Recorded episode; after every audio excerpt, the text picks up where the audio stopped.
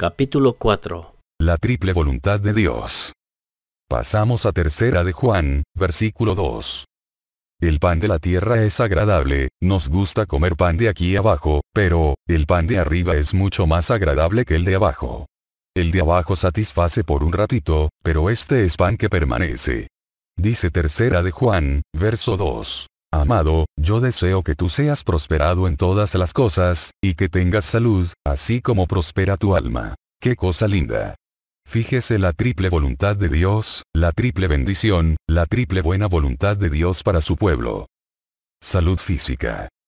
Primero, que tengas salud, salud física, sanos, quiere decir que cuando viene la enfermedad no es voluntad de Dios. Dios lo puede permitir, una voluntad permisiva, pero no es la perfecta voluntad de Dios. Una voluntad permisiva, porque el diablo lo ha pedido allá o por cualquier razón, para que tú te levantes espiritualmente en la fe y domines, venzas, crezcas y seas un ejemplo para los demás. Prosperidad material. Segundo. Y prosperado, eso es prosperidad material. Vamos a tocar ese punto, ese punto es importante. La Biblia dice, en el profeta Ageo, capítulo 2 verso 8. Mía es la plata, y mío es el oro, dice Jehová de los ejércitos. Quiere decir que toda la plata y el oro que está aquí abajo es de Dios, no es del diablo.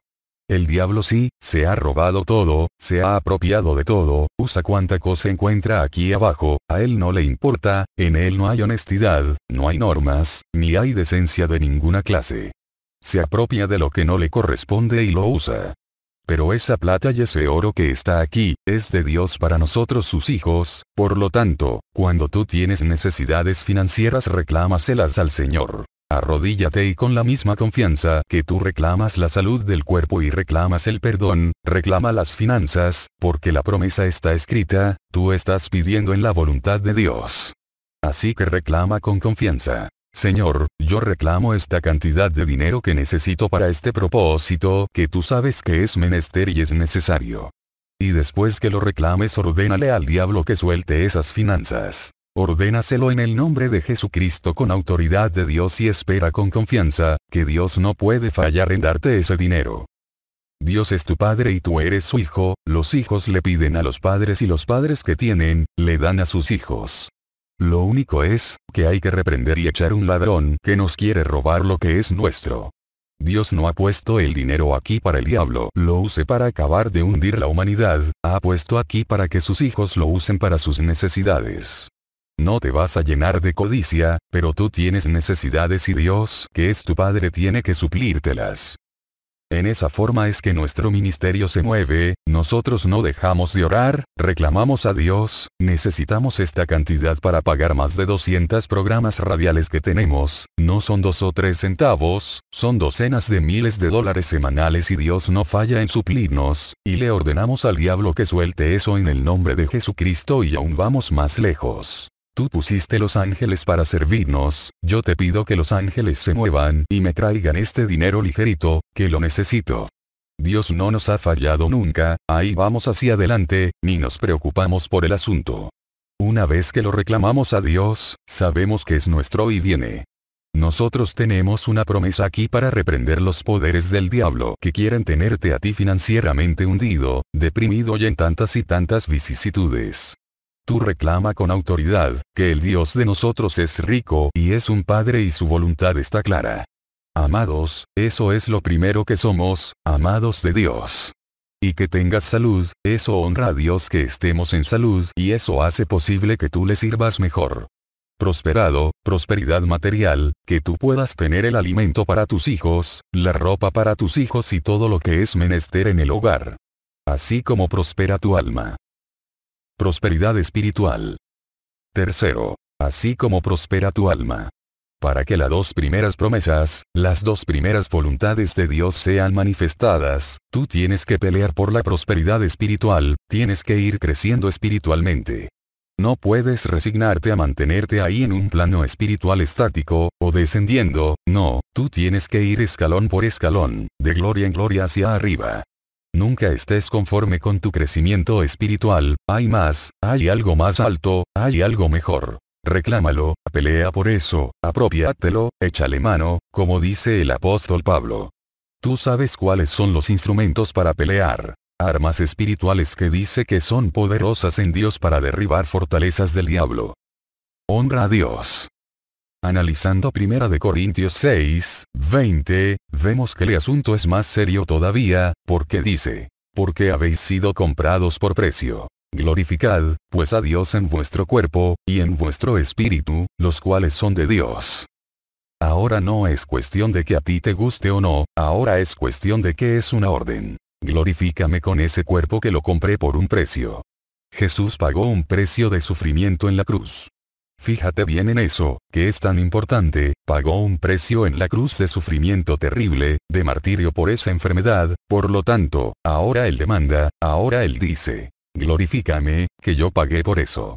En otras palabras, honrame delante de esa humanidad, hazle entender, pruébale a esa humanidad que yo compré esa salud en la cruz.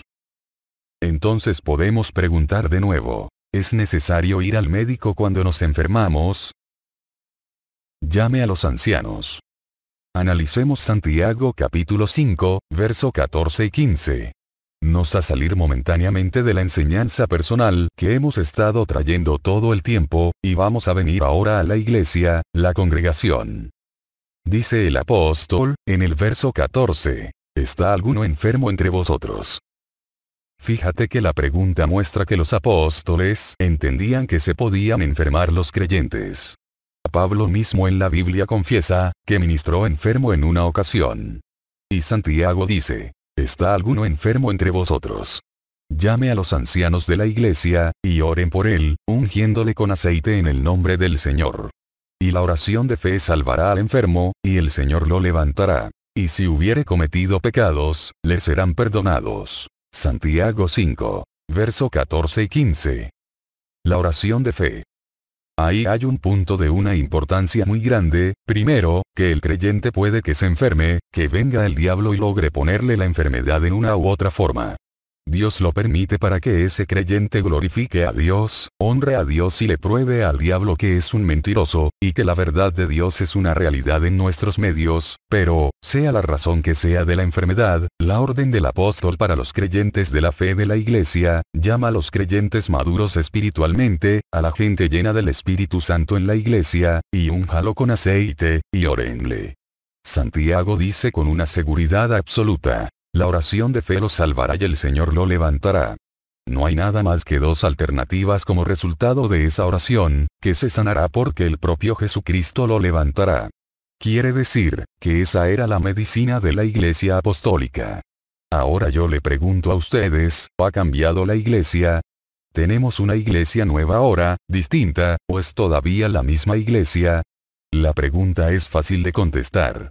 La iglesia es el cuerpo de Jesucristo, y Jesucristo es el mismo ayer y hoy y por los siglos. Por lo tanto, la iglesia no ha cambiado, como Cristo tampoco ha cambiado y la doctrina apostólica es la doctrina nuestra de hoy en día.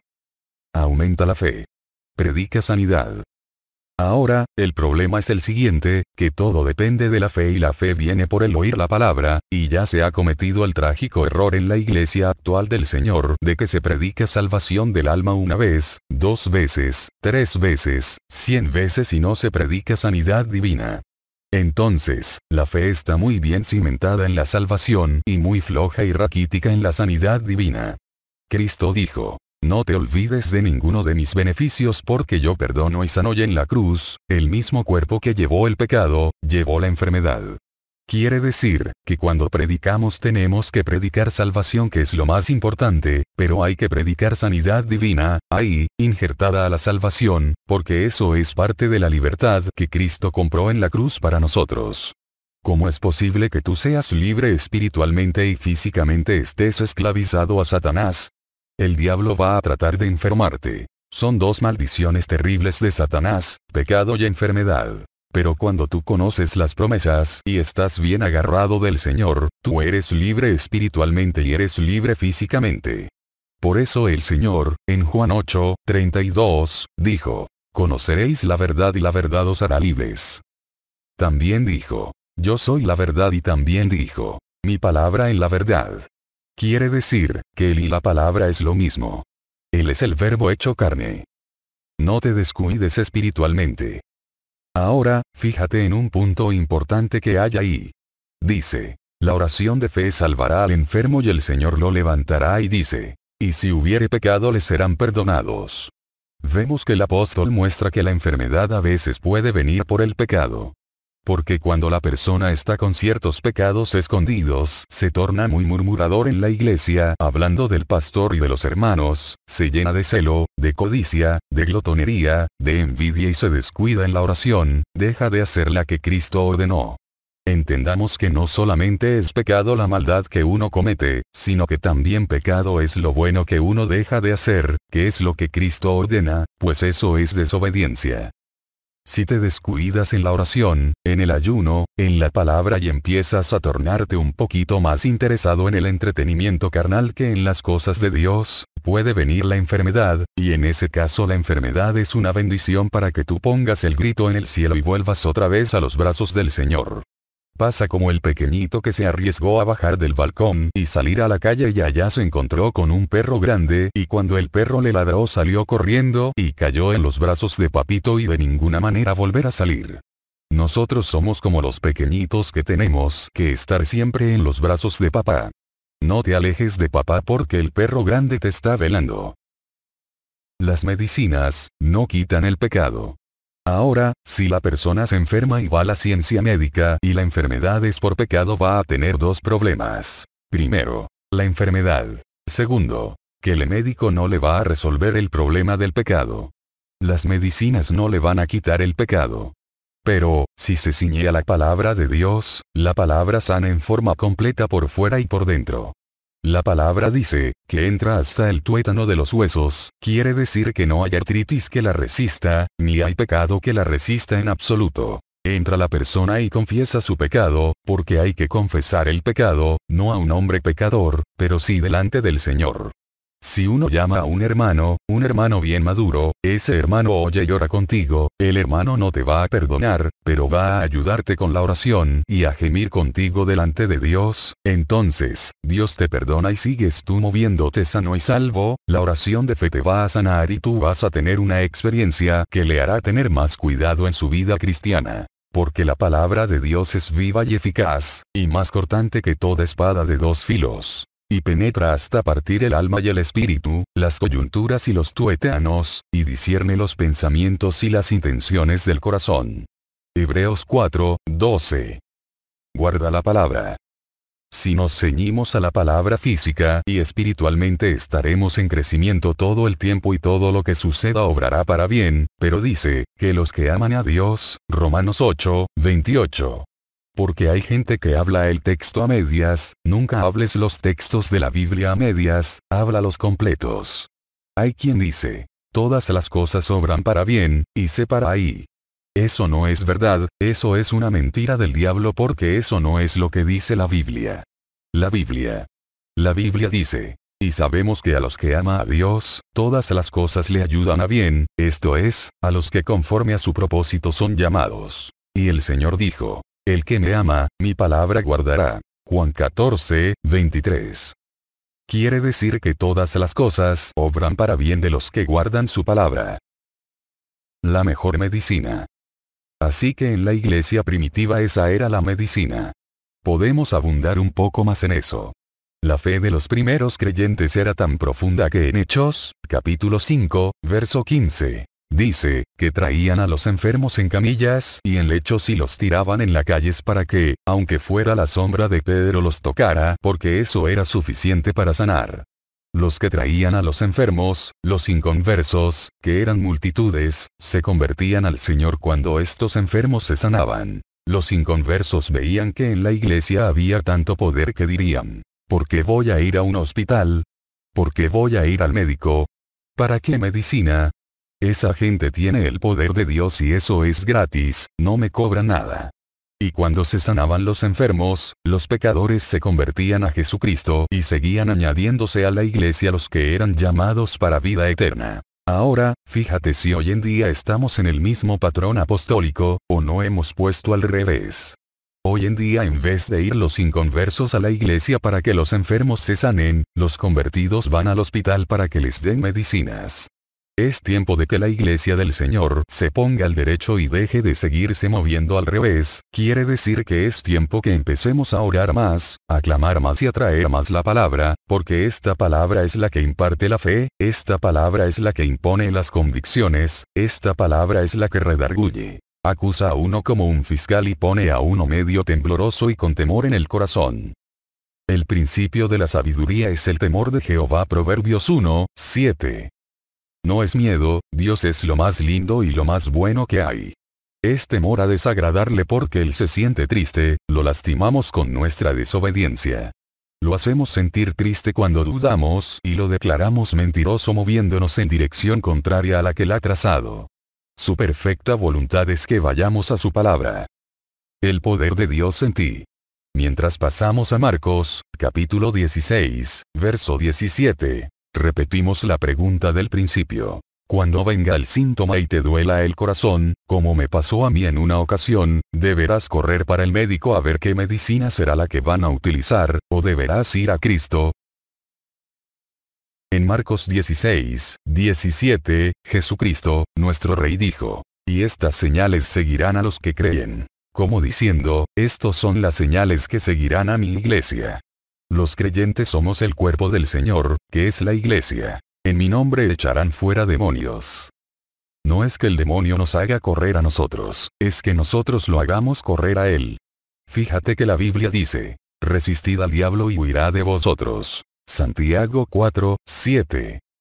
El que huye es porque tiene temor. Si tú ves un perro y te da temor, tú te alejas a prisa. Te dio temor, pero si tú no sientes temor te quedas tranquilo ahí parado al lado del perro. Cuando tú reprendes al diablo con autoridad, el diablo, no te ve a ti es a Jesús quien ve. Toda la autoridad del Señor está en el creyente y por eso dice que huye, atemorizado ante la presencia de Dios. La Biblia dice, que los demonios tiemblan ante la presencia de Dios. Quiere decir, que tú tienes que estar lleno del Espíritu Santo cuando le digas al diablo, vete, este tiemble, porque siente la presencia de Dios y ve a Cristo en ti.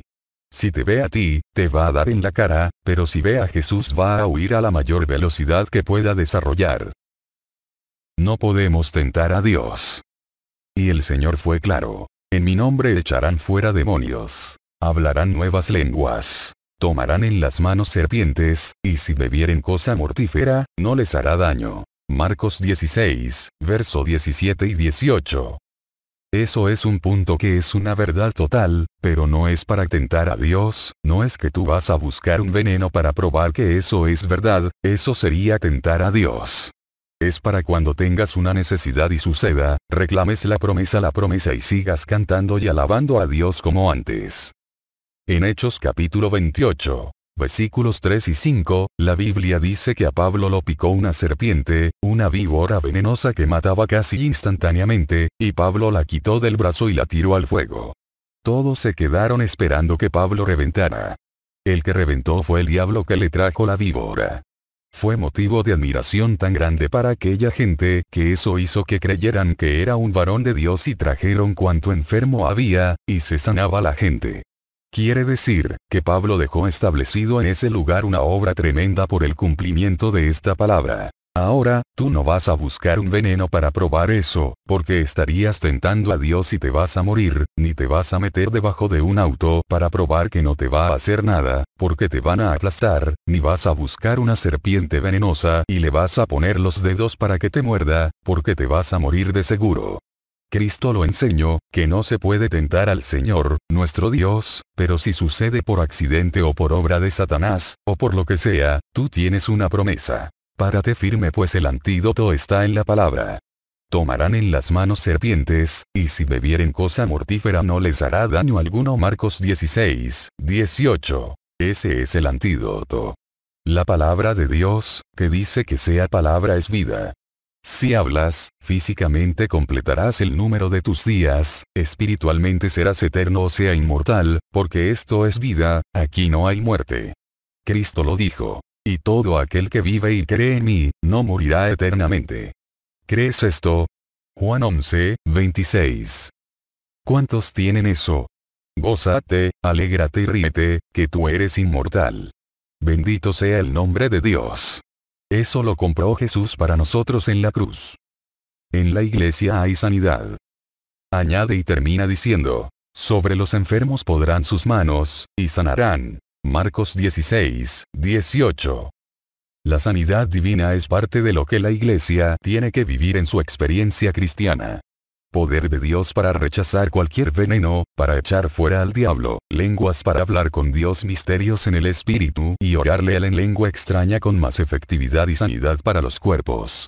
Eso está en la iglesia del Señor y si está en la iglesia y somos parte de la iglesia. Será lógico, o sensato, prudente e inteligente que lo vayamos a buscar al mundo, la palabra nos prueba que hay un Cristo, que es santo y puro y que dijo, Yo soy tu sanador. Esto es para uno pensar cuidadosamente, porque cada vez que tú dudas de la palabra y vas a buscar en otras fuentes lo que ya Cristo hizo por ti, estás dudando del Señor y estás avergonzándole a él y haciéndole quedar en ridículo delante de Satanás, que es un ladrón y un mentiroso. Si en la iglesia hay sanidad, debemos ir al mundo a buscarla. Vamos a contestar eso con la Biblia. Cristo dijo, no son del mundo, como tampoco yo soy del mundo. Juan 17, 16. Y también, y el mundo pasa, y sus deseos. Pero el que hace la voluntad de Dios permanece para siempre. Primera de Juan 2, 17. Si entiendes eso claro, fíjate que el asunto de la sanidad divina está más ligada al asunto de la salvación del alma de lo que muchos creyentes creen, porque cuando tú empiezas a moverte hacia el mundo a buscar sanidad, empiezas a dudar de Dios y de la palabra que te dicen a ti. Yo soy tu sanador. Él dijo, Glorificad, pues, a Dios en vuestro cuerpo y en vuestro espíritu, los cuales son de Dios. Primera carta a los Corintios 6, 20. El diablo tratará de impedirlo y te pondrá temor y luchará contra ti.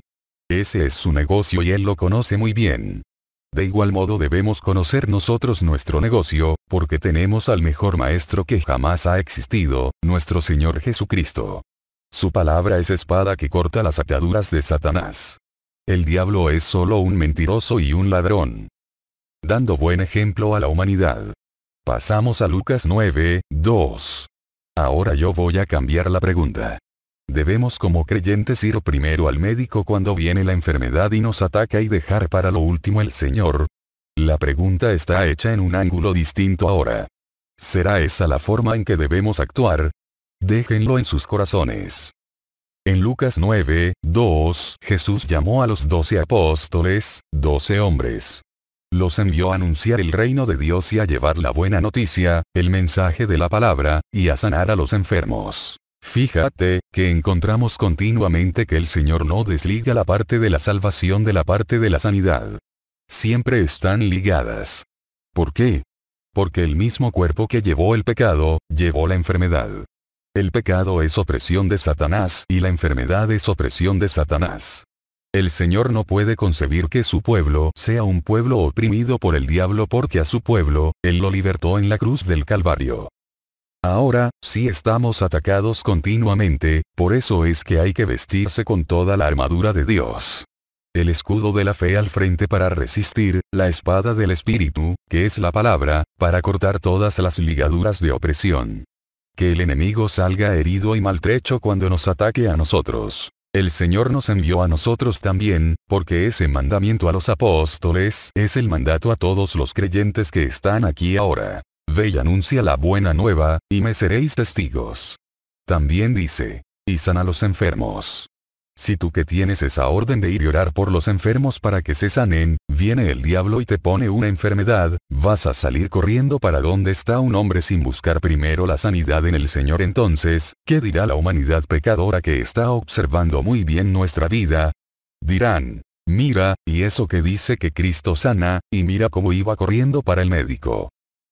Hay que tener cuidado porque a veces ignorantes, o en una forma u otra, avergonzamos al Señor y Dios no está para ser avergonzado. Dios está para ser honrado y glorificado por nosotros. Hermano, cuando venga el diablo con una enfermedad y te la ponga o sientas el síntoma, páratele de frente cara a cara y dile, Diablo Cristo me sanó en la cruz, estoy sano, y estoy seguro de que estoy sano aunque sienta el síntoma que sienta. Aunque sientas que te mueres, dile. Y si me muero, diablo, te voy a pasar por el lado por ahí por las potestades tuyas y te voy a decir adiós, que voy para el reino de los cielos. Mi hermano, el Señor dijo, completaré el número de tus días, bendeciré tu pan y tu agua. Esa es la palabra de Dios. Promesas de Dios para nosotros. Son promesas de vida, promesas de victoria, pero Él es un Dios de fe, eso quiere decir que a las cosas que no son Él les dice como si ya fueran, a lo que no es, le dice como si ya fuera, pues esa es la fe. Cuando tú lo ves ya es fácil. Lo veo, ya eso es cuestión de lo natural, pero mientras tú no lo ves y lo crees y lo hablas, esa es la fe, la sustancia de las cosas que no se ven. Tú no lo ves, pero sabes que hay una sustancia hecha ya, algo ya decretado por Dios que se va a manifestar, tú lo esperas tranquilo mientras te gozas y alabas a Dios y te ríes en la cara al diablo. Ríete en la cara a Satanás cuando vengan los síntomas, no pongas la cara triste que ponen algunos que vienen diciendo, ay hermano, me estoy muriendo. Pues mire hermano, no tema, que el morir es ganancia para los cristianos. Si vamos a estar en esa forma, dando ejemplo tan malo, váyase para el cielo mejor. Venga riéndose y dígame. Hermano, me estoy gozando porque siento un síntoma aquí, y lo vamos a reprender y vamos a avergonzar al diablo. Sanad enfermos. En Lucas 10, 9, vemos algo adicional, y fíjate que ahora no son los apóstoles, ahora fueron 70 discípulos que el Señor envió adicionales porque él no daba abasto, ni tampoco los 12, de tanta necesidad que había. Hoy es igual, la necesidad de hoy en día es tan y tan grande, que es una tragedia. Hay que gemir cada día a Dios que nos dé más fe, más unción, más poder para llevar más bendición a esa pobre humanidad. Nosotros somos ricos hermanos, lo tenemos todo, todo es nuestro en Cristo. Esa humanidad está perdida, son siervos y esclavos de Satanás, es una tragedia, pero nosotros podemos llevarles el poder de Dios. Y en ese verso 9, la palabra nos muestra que el Señor envió a esos setenta y les dijo, y sanad a los enfermos que en ella haya, y decidles, se ha acercado a vosotros el reino de Dios. Fíjate que es una orden idéntica a la de los doce apóstoles, no hay diferencia. Los apóstoles eran discípulos del Señor, los creyentes son discípulos del Señor y todos somos discípulos del Señor. Si en su discipulado el Señor te da un ministerio especial, dale la gloria a Dios. Si te hace pastor, o maestro, o evangelista, o te pone aún más alto como un profeta, o como un apóstol. Gloria a Dios. Como quiera, todos somos discípulos. Los discípulos estamos llamados a dar testimonio a la humanidad y a orar por los enfermos. Todo creyente obedezca. Hay hermanos que dicen, no hermano, yo no tengo el don. Olvídate del don, los creyentes pondrán las manos sobre los enfermos y sanarán. Tú pones la mano y oras. Señor, tú dijiste que yo pondría la mano y se sanaría, tú lo sanaste ya en la cruz. Gracias que estás sano. El resto es problema de Dios. El problema tuyo es hacer lo que él dijo y creerlo.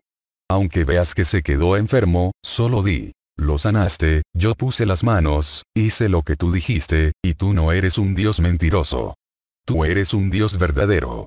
Habla la palabra, habla con fe y sigue reclamando, y el enfermo sanará por el poder de la palabra que tú estás hablando. Su palabra es vida y potencia de Dios para salud.